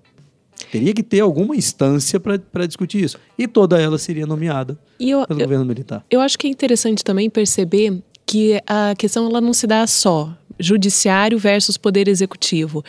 No grupo militar também tinha muita divergência. Tem um grupo mais legalista, tem um grupo menos legalista que vai ganhando força e depois muda essa equação. Tem conflito intramilitares. Então, e o STF está ali tentando entender também o que está acontecendo no executivo para dar uma resposta. Não tem um grupo fechado de um lado e um grupo fechado do outro. As coisas são dinâmicas, estão acontecendo e o STF fazendo esse cálculo também. Ok, agora nessa decisão a gente consegue fazer ser cumprida? Não consegue fazer? Ou o que, que a gente espera para decidir quando não precisa mais de É, decisão? É disso- um cálculo. É, disso já vem duas histórias que, que também estão no material que são, que, que são interessantes para mostrar isso. Né? O caso da Chaves, que é o Ribeiro da Costa dizendo se interferirem no Supremo, eu fecho o Supremo e deixo a chave no Palácio do Planalto, que era o caso do governador de Amazonas, que eles perguntaram, se nós dermos essa... essa perguntaram para o advogado, Arnoldo Valdo... Eu achei essa história genial é, a propósito. E, e, inclusive porque esse episódio da Chaves é sempre tratado como um mito. Né? né? Algumas pessoas dizem que ele não existiu, algumas pessoas garantem que ele existiu. A primeira referência que eu encontrei, inclusive na imprensa da época, foi do Carlos Heitor Coni, falando da Chaves, que o presidente ameaçou entregar a Chaves. É, e Arnoldo Valdo era advogado do governador do Amazonas, que tinha sido cassado. É, e que estava refugiado nas matas para não ser preso, entrou com habeas corpus. E aí o ministro do Supremo relator pergunta para ele, advogado, falou: olha, se você tem como garantir que essa decisão vai ser cumprida, imagine perguntar isso para um advogado, inclusive início de carreira. Como eu garantir que a decisão. Olha o tamanho do advogado, né, coitado? Ele falou, eu não, não tinha como responder a isso. Ele falou, porque se você garantir que a nossa decisão vai ser cumprida, a gente dá por unanimidade. Mas se você não tiver como garantir, a gente vai negar. Olha, olha o medo de que a decisão fosse Sim. descumprida Sim, e a, a consequência disso. É a parte que tem que dar um jeito. Exatamente, exatamente. E aí, é claro, a história se desenrolou é, e acabou que foi concedido o habeas corpus, porque como que o Supremo percebeu que ia conseguir, é, que a decisão ia ser cumprida? Porque eles chamaram, essa foi a saída do advogado. Não, genial! Por que, que não chamam ele aqui para prestar depoimento? Se ele conseguir chegar a Brasília, a decisão vai ser cumprida. Os militares deixaram ele passar. Foi feito isso, foi, ele prestou depoimento no Supremo, e aí foi dado o habeas corpus, se não me engano, por unanimidade. E a outra questão é, você falou bem de um cálculo institucional e da divisão dos militares. Tinha o grupo da Sorbonne, que era do Castelo Branco, tinha a linha dura, etc. E por que, que o STM, isso é interessante, por que, que o STM conseguia avançar mais e com mais tranquilidade em algumas pautas, em algumas decisões? Porque era general falando com general o STM era composto por militares e os militares falavam a mesma língua. Mas sem esquecer a cassação do Bevilacqua. Do, do Bevilacqua, exatamente. Mas, no geral, é, e isso eles falavam, eles falavam a mesma língua. A dificuldade do Supremo é que eles não tinham, nem todos pelo menos, conhecimento do que eram os militares, de como pensavam, de como atuavam, é, e não tinham esse contato para medir temperatura. Ribeiro da Costa era de uma família de militares. Irmão militar, general, pai militar, irmão inclusive do STM, é, e então ele podia, ele tinha mais capacidade de fazer esse diálogo. Luiz Galotti tinha articulação política, então conseguia medir essa temperatura mais, mas o Supremo tinha uma dificuldade também de fazer cálculo institucional. Então talvez possa ter errado nessa conta e quem vai julgar, mas pode ter errado nessa conta por essa dificuldade. E depois se fala, né, a partir de, jamais para o final da década de 70, que o STM tinha mais prestígio que o Supremo. Isso eu ouvi de um ministro de hoje, inclusive, que disse: quando eu estudava na faculdade, o STM tinha mais prestígio que o Supremo. Aí eu conversei com ele sobre isso, sobre essa visão de algumas pessoas, de que os militares sabiam com quem conversa, estavam conversando. E o Supremo não sabia. Ele falou: é, tem sentido. Mas também é interessante, né? Porque do ponto de vista do direito, o que é prestígio? É competência. O STF, com o AI-5, ele foi esvaziado da competência Exatamente. e foi colocado no STM. Então, acho que também é um reflexo disso. Quando você tira a competência substancial política do tribunal, você está retirando prestígio. Ele virou um carimbador prestígio, legitimação. É. Esse é um outro período a se estudar, né? Eu parei em 74 no livro. Tem todo um período aí pela frente, tem casos interessantes também, mas de fato deu uma esvaziada ah, total né, no Supremo. Tem um ou outro caso, acho até que ficou um período meio chato para se pesquisar, mas pode-se achar algumas pérolas ali. Né? E aí, por fim, uma pergunta mais aberta para os dois. Como que vocês veem esse período é, a relação do Supremo, ditadura, com a cultura jurídica brasileira como um todo, com outras figuras famosas do, do pensamento jurídico brasileiro, da atuação jurídica. Você mencionou o Sobral Pinto, por exemplo, que é alguém que apoia o golpe no começo, mas depois vai ser o cara que está lá no palanque do discurso das diretas, né, lendo que a, a, o poder provém do povo e o povo tem que retornar, etc. Assim como outras figuras importantes é, do pensamento jurídico brasileiro que vão ocupar cargos-chave, como Miguel Reale, como Alfredo Buzaide e tantos outros. Havia alguma, vocês identificaram alguma comunicação entre, digamos assim, a academia e o Supremo durante a ditadura, ou entre essas pessoas importantes do pensamento, da, da doutrina e, e o Supremo nesse período? Buzaide, inclusive, virou ministro do Supremo posteriormente, né? É, acho que depois de 74, é, né? É, eu, eu confesso que nessa pesquisa não, não fiz essa, essa busca. É, e, e, tive a impressão, por tudo que eu li, de pouca interlocução. É, até porque, imagine, os militares iam fazer baixar atos institucionais que violentavam o tribunal, não teria muito sentido haver um diálogo para saber como é que você quer ser violentado, né? Você prefere assim ou assado? Seria um pouco de sadismo, mas assim, isso é uma brincadeira à parte porque realmente não sei. Não sei se houve essa interlocução permanente, se houve conversas de dessas pessoas que inclusive redigiram o ato institucional, é, com é, ministros do Supremo. Sei que ministro do, os ministros do Supremo, por exemplo, reagiram ao ato institucional número 2, fizeram um estudo, inclusive, Vitor Nunes fez um estudo para mostrar por que, que aquilo não era útil e como aquilo ia atrapalhar o tribunal. Estudo ignorado, absolutamente ignorado. Então, me parece assim, voltando para o cantinho, né, o Supremo atuava como um poder nesse desequilíbrio absoluto de, de, de forças, atuava quase como um subpoder, sem força para isso, sem força para impor sua agenda, sem força para impor as suas preferências, inclusive de formatação do tribunal. Por mais que mandasse propostas para o governo, por mais que o governo de algum modo respeitasse algumas pessoas, mas o Supremo não tinha essa força que tem hoje de dizer, ah, vamos mudar a composição do Supremo. Isso não para de pé em em cinco minutos. O Supremo reage a isso, inclusive já no Congresso Nacional, falando: opa, peraí, segura isso daí que vocês não vão levar isso adiante. Então hoje o equilíbrio é completamente diferente. Né? Eu não estudei muito os juristas, não. O que eu acabei vendo é o seguinte, mas isso acho que não responde integralmente o que você perguntou. Voltando ao episódio do AI2, aumenta-se o número de vagas no STF e a explicação sempre foi: vamos colocar os partidários do regime, os juristas partidários, com isso o Supremo está no bolso, está dominado. E se percebe que não, né? Os relatos do Evandro Lins e Silva vão mostrar isso, que eles já tinham relações anteriores, eles se conheciam. Podia, os udenistas que estavam no, no, primeiro momento no golpe, mas eles já eram conhecidos nos estados, eles já tinham ali, inclusive do ponto de vista pessoal mesmo. Vitor Nunes foi autor do Código de Processo Civil de 39 durante uma ditadura Sim. do Estado Novo, depois é caçado por outra, essas complexidades que animam a pesquisa. É, né? o negócio é mais complexo, não tem um jurista bonzinho, um jurista malvado e um fica se opondo ao outro com sua espada. Eles têm relações constantes e o núcleo USP muito, o núcleo processualista muito forte, muito ligado é, ao golpe, mas aí também uma questão técnica, né? Porque uma das explicações que é isso que o Felipe estava falando, que o Vitor Nunes Leal, ele se opõe ao AI2 porque o argumento oficial é que o tribunal ele está muito demorado. O tribunal ele é muito pouco eficiente, então você tem que aumentar o número de ministros, você tem que criar alguns mecanismos para o tribunal responder mais rápido.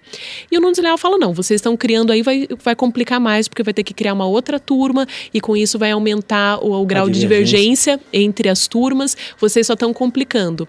Mas veja, mesmo a discussão que é, ela é política porque é ter o controle ou não do tribunal foi foi travada com palestras. O Vitor Nunes Leal fez várias palestras, publicou vários artigos, mas é, é a linguagem do processo. Então, o que eu, como falei, eu não estudei muito o perfil deles, eu fiquei mais no STF mesmo. Mas dá para perceber que existem relações para além dessa oposição política. Tem relações de campo mesmo. Sim, é o Temístocles também, né? Que Sim. é uma figura incrível, porque é um dos autores do anteprojeto da Constituição de 34, se estava ligado, tava ligado aos tenentes ao Clube 3 de Outubro, né? depois vai vira ministro do Supremo mais adiante e, e, e é visto como um um partidário né, da ditadura. Da ditadura, exato. E, mas é, é uma, ao mesmo tempo, no começo trabalhava para um outro grupo. Né? É uma coisa que é curiosa, né? Ver essas complexidades sempre é, motivam a, a, ver que o mundo é mais complicado do que as caixinhas ou os binarismos, né? É, e é muito louco. Os ministros, alguns estão decidindo e falam: ah, quando, quando eu era constituinte, em 46, eu, é, eu votei de tal maneira, mas agora eu discordo.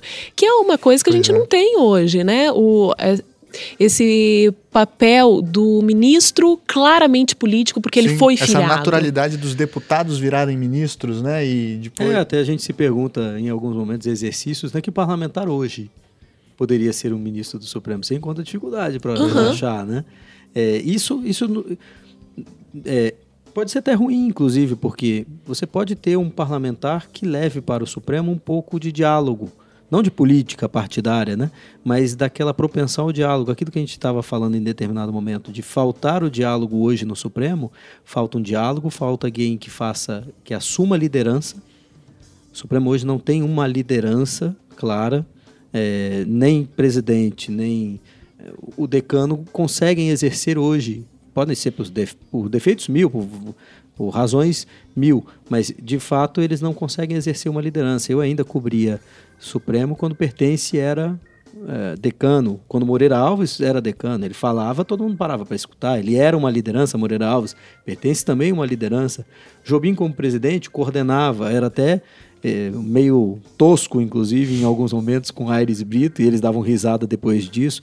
É, o ministro Menezes Direito, no pouco tempo que passou, era uma liderança, conversava, é, era um algodão entre cristais, como diz o ministro Marco Aurélio, mas hoje realmente a gente não encontra isso no tribunal. E, e puxando de lá para cá, por que, que você que cobre o, há tanto tempo o STF, tem uma experiência sem igual, o que, que te parece que mudou?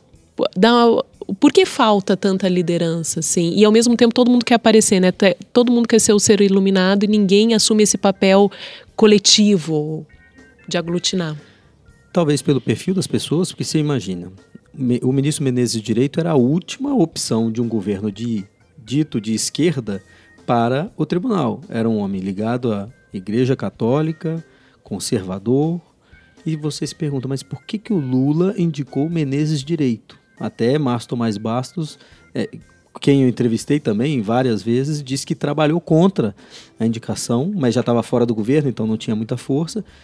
Jobim e Gilmar Mendes bancaram a indicação de direito e conseguiram fazê-lo ministro do Supremo. Pois ele chegou ao tribunal, manteve seu conservadorismo, manteve suas ligações com a Igreja Católica. Na pesquisa de célula-tronco, ele deu um voto que minava a decisão, muito sutilmente, mas ele des destruía a possibilidade de pesquisa de célula-tronco, sem dizer isso claramente. Mas ele funcionou pela experiência que tinha de colegiado, pela experiência que tinha de política no Rio de Janeiro ainda é, ele conseguia conversar com as pessoas. Falta isso, conversar, os ministros construírem pontes. O que a gente vê cada vez mais é destruição de pontes. É, a presidente Carmen Lúcia não conseguiu reverter esse quadro e, e, alguns ministros dizem que de certa forma ela ampliou. A gente tem que eh, dar a mão à palmatória também que ela pegou talvez um dos momentos mais difíceis da história do país para ser presidente do Supremo. O ministro Toffoli vai ter esse desafio e muita gente aposta, muita gente mesmo, inclusive os ministros apostam que ele vai conseguir é, resolver parte dessas, desses problemas, ouvindo as pessoas, dialogando mais, conversando mais. Mas penso eu que tem uma questão de perfil, essencialmente de perfil das pessoas que foram escolhidas. E por uma outra razão, a gente tem uma pauta criminal que tomou esses últimos anos, que colocou a política diante do crime, né? A política feita com base no crime, colocou no tribunal. E aí você enfrenta, você percebe uma diferença ideológica bastante grande de algumas pessoas, alguns ministros que acham que é isso mesmo, esse era parte do modelo e é assim que a política se faz, e outros que dizem que não, e que querem resolver isso pela via judicial. Isso vai gerar um embate insolúvel. Vai ser 6 a 5, vai ser 7 a 4, não tem jeito. O problema é que não há uma discussão prévia, ou não digo nem discussão prévia de voto, né? mas uma clareza de que estou derrotado aqui, ok, o país segue. Existe muita desconfiança também do que está por trás das decisões, né? Então, o cenário é bastante complexo e a gente gravaria mais um podcast sobre as desconfianças dos ministros em relação aos seus pares. É, e tem material. Tem bastante material. Ó, fica o convite já então, hein, Felipe? Esse vai ser um tema que vai, vai estourar ser... um trilhão de downloads. É, o próximo livro. Fofocas do Supremo. Não, não chega, não chega tanto, mas o próximo livro do Supremo vai ser, já está em produção e a gente tem que fechar esse livro, é sobre o Supremo de hoje. Olhando o Supremo pelas suas histórias, né, suas histórias internas não com, com eu sei que você fez uma brincadeira, né, mas com as fofocas, mas assim, como as coisas se desenlaçam nos bastidores, como é a conversa dos ministros, como eles atuam. Dá um pouco de materialidade ao processo decisório, uhum. né? Que uhum. por vezes parece ser um ato meramente intelectual numa sala é, sozinho. E, e né? transpor essa falsa transparência que a TV Justiça nos dá, de que está tudo sendo publicizado, está tudo ali. Não, não está tudo ali, não. Cada vez menos está ali, inclusive. Esse é um pouco do desafio e, e vai ser realmente muito mais difícil por mais que a gente tenha material de sobra, é muito mais difícil escrever sobre esse período. Porque nesse no Tanques e Togas, a minha premissa era não julgar ninguém, não cabe ao pesquisador e muito menos ao jornalista julgar alguém, e julgar os julgadores é mais difícil ainda. E nesse caso a mesma coisa, só que com a diferença de que nesse caso nós estamos vivendo isso, eu não tenho aquela o benefício da distância temporal Então eu vou ter que escrever com os fatos acontecendo. Então, e com realmente excesso de informação, né? Porque tem muita informação, É. mas ao mesmo tempo não sabe muito bem o que confiar. Porque tem muitas análises sobre as decisões, mas o que motivou as decisões aí fica um silêncio. É, mas aí a vantagem de você cobrir o Supremo é que eu entrevisto esses ministros diuturnamente há anos. Então é bom que a gente. Eu vou colecionando essas histórias há muito tempo. Mas mesmo assim é muito material e, de novo, é, esse é um grave risco que, eu vou, que a gente vai correr quando escrever esse livro. Como eu descrevo personalidades tão complexas como Gilmar Mendes, como Barroso, como Fachin, quem sou eu para dizer que o tribunal errou ou acertou no caso XYZ? A nossa meta, e eu falo na primeira pessoa do plural, porque tem uma pessoa que escreve comigo neste caso, é deixar que as pessoas tirem suas conclusões. A gente quer dar os elementos. Mas nesse caso é mais difícil ainda. Cada uma tem sua, ca- cada pessoa tem sua posição sobre o julgamento do HC do Lula, sobre a execução provisória. E a gente não vai tomar posição. Não nos cabe tomada de, de posição. Então isso é bastante difícil e vai ser no texto que a gente vai tentar equilibrar o, o material. O ouvinte não tá vendo, mas eu tô entregando meu cartão aqui agora pro Felipe, caso ele seja processado por dano moral, né? tá aí, o- eh, com esse lançamento do livro, bancadas de advogados já estão preparando ações e habeas corpus preventivos. Não, você sabe que eu acho que o problema nem vai ser esse, vai ser a compreensão dos fatos. Sim. E cada um tem, cada um no Supremo tem a compreensão dos fatos do julgamento do Lula. É, é- é muito sintonia fina você pegar a percepção das, dos dois lados, dos três, dos dez, dos onze lados, para descrever. Eu não vou descrever que o Supremo errou, que o Supremo acertou. Eu Sim. sou contra, inclusive, que jornalistas escrevam matérias dessa forma, e eu não faço, mas todo mundo é livre para fazê-lo. Mas não nos cabe fazer o julgamento, não nos cabe dizer a história vai julgar essas Claro. figuras, o leitor vai julgar. Então, a nossa meta é que o leitor continue julgando. Aqui, penso eu, no Tanques e Togas, eu deixo que o leitor tome seu, sua decisão. E essa vai ser a grande dificuldade. E os ministros vão falar, mas sempre, sempre vai ter alguém que vai falar, mas isso aqui é de tal forma, você disse de tal forma distinta. Não foi assim. Não foi assim. Eu Não. tava lá. É, pois é. É aquele dilema que eh, fazer a história do tempo presente sempre Exato. vai te consumir. Exato, exatamente. E Felipe, para a gente já ir caminhando para o final, eu quero que você fale um pouco sobre o Jota.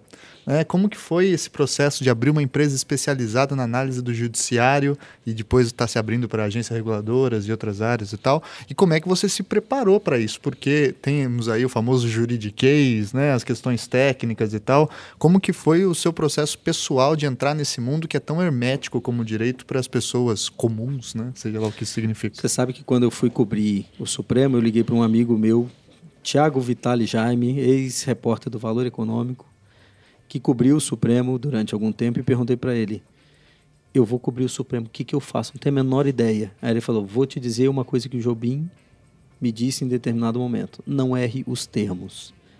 Se você não errar os termos, você já está na frente de muita gente. Aí eu botei isso na cabeça. E toda vez que eu escrevia uma matéria, eu perguntava para algumas pessoas se os termos estavam corretos. Só que tinha umas coisas que eram impossíveis. Eu falava, qual é o sinônimo para impetrar habeas corpus? Os advogados falavam, não tem sinônimo. Eu falava, não é possível, gente. Se eu escrever impetrar no jornal, no estado de São Paulo, eu sou demitido. É claro, né? Eu tenho que traduzir isso. é um escrever de outra lazarento, Hoje, né? hoje já está, hoje já tá as pessoas já começam a entender, né? Já entendem isso. Só que aí começa a ter outras coisas, né? começa a imprensa a cometer outros erros. Impetrou a DI, Fala, não, amigo, não impetrou a DI não. Juizou! É, mas assim, aí começa a errar os termos, começa a usar o termo de forma errada, né? Mas o, o Jota foi criado em 2014, depois que eu saí do jornal Estado de São Paulo, e na verdade foi um processo de criação do Jota, com a percepção de que as pessoas não se informavam sobre o, o sobre o judiciário pelos jornais. Eu perguntava para os advogados, para os juízes, pelos próprios ministros como eles se informavam. E eles não citavam os jornais.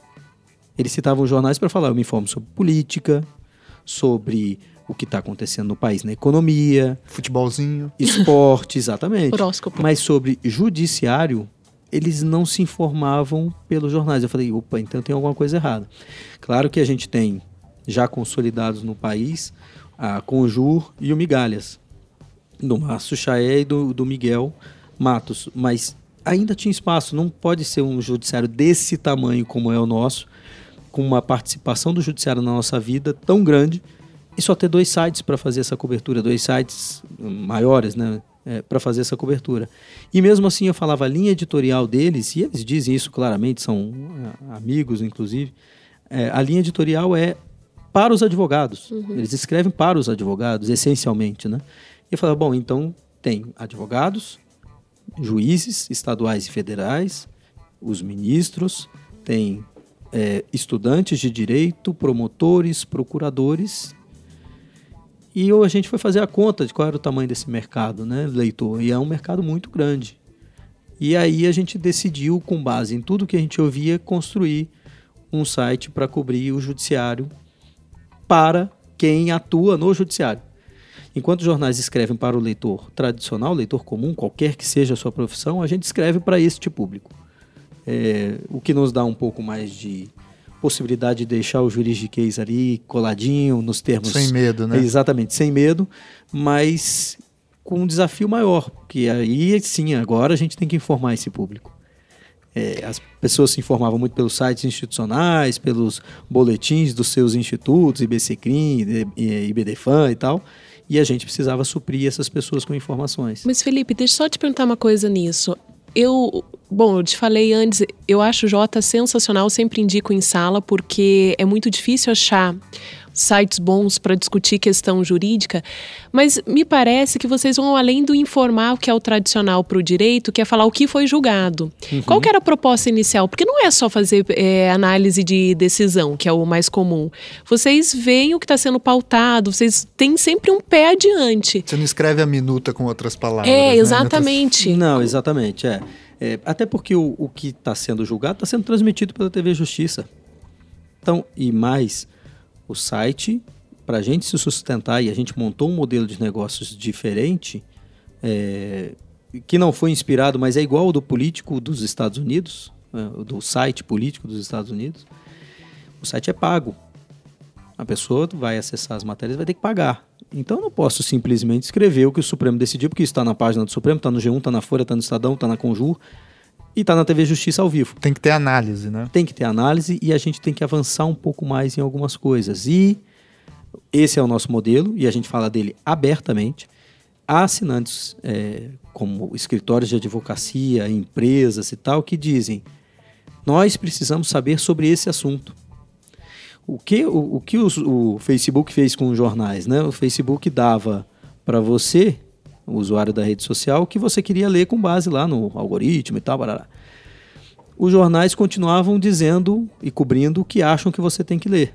E a gente fez um caminho diverso, porque quem mais tem informação do processo do que o próprio advogado, do que o juiz? Ninguém. São essas pessoas que têm informação. Quem mais tem informação do que vai mexer na sua vida, no seu escritório, do que o próprio advogado ou do que um diretor jurídico de uma empresa? Ninguém. Então essas pessoas nos pautam também, não nos pautam para dizer que nós temos que escrever assim um assado. Falar, olha, vocês não estão percebendo essa, essa, esse assunto. Uma questão complexa que é. envolve o, sei lá, o código de mineração, que Exatamente. é super relevante para o escritório de advocacia e para as empresas que Mas que os jornais isso, tradicionalmente não vão não cobrir. Pro resto. E aí a gente faz uma cobertura é, por newsletter, é, assinada também por esses, é, esses, óbvio, esses assinantes, e a gente também se financia dessa forma. Então, tem um pouco de diálogo bastante com esses leitores para eles dizerem qual o tema que está mexendo com a vida de vocês. Porque a imprensa vai continuar cobrindo Lava Jato no Supremo. E a Lava Jato não interessa aos escritórios de advocacia como um todo. Interessa aqueles que estão nessas causas. E esses que estão já sabem a notícia antes dela Isso, sair, Isso, né? exatamente. Exatamente. Então, a gente buscou uma outra forma. E tem uma, um adicional, que essa era uma meta é, desde o início, que era ocupar o espaço que existe entre jornalismo e academia. Jornalismo com seu tempo muito rápido e, por ser muito rápido, às vezes superficial. E academia bastante profunda, mas com um tempo muito próprio, né? E uma linguagem é, muito e fechada. uma linguagem né? muito própria também. Existe um buraco no meio. O esforço todo que nós fazemos é de trazer essas pessoas para escreverem, interpretarem os fatos de hoje que não tenhamos que esperar 10 anos para ele conseguir fechar. 10 anos exagerei, né? Mas que é... tenho que terminar minha tese agora, já estou correndo aqui então, de, de, então. de Você fala 10 anos, eu até sonho com esse é, prazo. Exatamente. Possível. Mas sem ter que esperar que a academia produza algo sobre o, o julgamento de ontem para daqui a quatro anos. Então essa era uma meta nossa e os nossos artigos de opinião são bastante lidos é, e são bastante relevantes. E esse é aquele momento que o Jota se declara ser um concorrente do Salvo Melhor Juiz. Ou um momento em que estou um aqui na Universidade Federal do Paraná já saindo com um grupo que vai escrever para o Jota sobre essas questões todas. A gente, Todos gente. estão convidados, inclusive, porque, é, como eu disse, essa é uma missão nossa. E funciona bem, e funciona muito bem, faz a diferença canso de ouvir ministros do Supremo me ligando em alguns momentos. Você tem como mandar o artigo tal que saiu aí com vocês? E aí eu mando para eles. É Isso é bom que eu já sei. Você já deveria sei falar que, que não, ele... que ele tem que se cadastrar e pegar direto no site, sem privilégios. Tadinho, ele tá cadastrado, mas ele não sabe como entrar. Ah, e aí ele me pede. Para mim é ótimo. Pelo menos eu sei, o ministro tal tá lendo isso porque ele tá fazendo o voto e talvez vá nessa direção. Opa, já não deu, manda já, já com flor. Artigo. Exatamente, exatamente.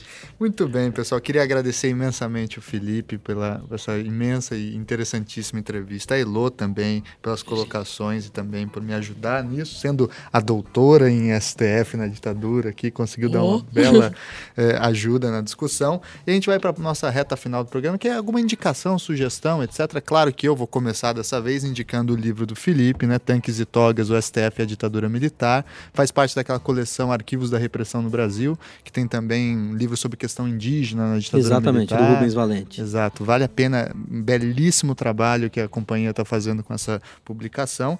E eu quero indicar também, claro, a tese da minha amiga Elô, né, que é STF na ditadura militar brasileira, dois pontos, um tribunal adaptável. Isso né? é uma pergunta, mas não é não, é uma afirmação. Eu cheguei, eu cheguei à conclusão que ele é adaptável. Chegamos, né? Chegamos. Chegamos. Tá é, eu fui lendo, e pensei, eu cheguei a essa né? mesma É. conclusão. É. Ah. Olha aí. Se alguém precisar de um advogado por questão de plágio, é só falar. Tá? tá aí, a, a, tese também da Elo tá disponível na internet para qualquer um que queira ler. Vai lá, Elo, o que, que você tem aí de sugestão para quem queira pensar mais essas questões? Ah, vai parecer puxação de saco, eu juro que não é, mas eu indico o livro do Felipe, ele é muito bom. Várias, a linguagem, a gente estava falando como o jornalismo ele tem uma, uma linguagem diferente que consegue chegar à conclusão, mas é, é gostoso de ler. Eu não sei, ó, eu tenho um monte de coisas sobre o judiciário. Eu indicaria, eu vou mudar um pouco, não indicando livros, mas indicar análises. Eu estava falando com o Felipe, no próprio Jota tem muitos grupos de pesquisa que estão escrevendo. Então, a galera da UNB, o pessoal, o Cristiano Paixão especialmente, eu leio bastante as coisas dele, porque ele estudou história, ele estuda história constitucional. Tem o grupo da Unicamp com o Andrei Kerner, tem a galera da GV, especialmente GV Rio, que tem uma análise um pouco mais empírica, os números do Supremo. O, aqui o pessoal do SECONS da UFPR, que também está fazendo várias análises do Supremo. Eu acho que mais até do que livros, esse pessoal que está tendo o desafio de escrever no momento atual, tentando entender essa bagunça toda, a gente tem que prestigiar. Se não por nada, pela coragem, né? Exatamente. Muito bem, e você, Felipe? O que, que você tem de sugestão aí para o nosso ouvinte? Não precisa ser livro, pode ser documentário, filme, alguma coisa que você acha que vai Não, alimentar tem... a criatividade Olha, dos tem, nossos tem ouvintes. Tem uma, uma tese da que é de um período posterior ao que eu pesquisei, inclusive, a tese da Maria Pia, uhum. da Ledone, ah, lá de... Quer dizer, é daqui, né? Ela é, é do Paraná, mas Abraço, tá Maria Pia. Na, na UNB, o Padre e a Pátria, Direito, Transição... É, o direi é, Direito, Transição Política e o Supremo Tribunal Federal na expulsão de Vito Miracapilo, né? É uma tese bastante interessante, também muito gostosa de ler, inclusive. Defendi que ela transformasse em livro, eu acho que ela está fazendo isso. E é de, é de um período posterior. Tem Cristiano Paixão, o Leonardo Paixão também, a função política do, do STF é um material essencial para isso. E se alguém quiser se arvorar, buscar nos sebos, o livro do Oswaldo Trigueiro é essencial. Se achar algum exemplar, se né? Tiver Se achar algum, algum exemplar, ainda, senão eu estou vendendo caro. É, se você vê que tá caro, saiba que já são os do Felipe. É, mas é, é, um livro fundamental nessa época e é, é, é bem interessante. Muito bem, então queria novamente agradecer o Felipe e a Elô por esse belíssimo episódio e, é claro, agradecer aos nossos ouvintes por toda a atenção. Um abraço e até daqui 15 dias. Vamos dar tchau então para os nossos ouvintes no 3, 1, 2, 3 e tchau, tchau, tchau. Tchau.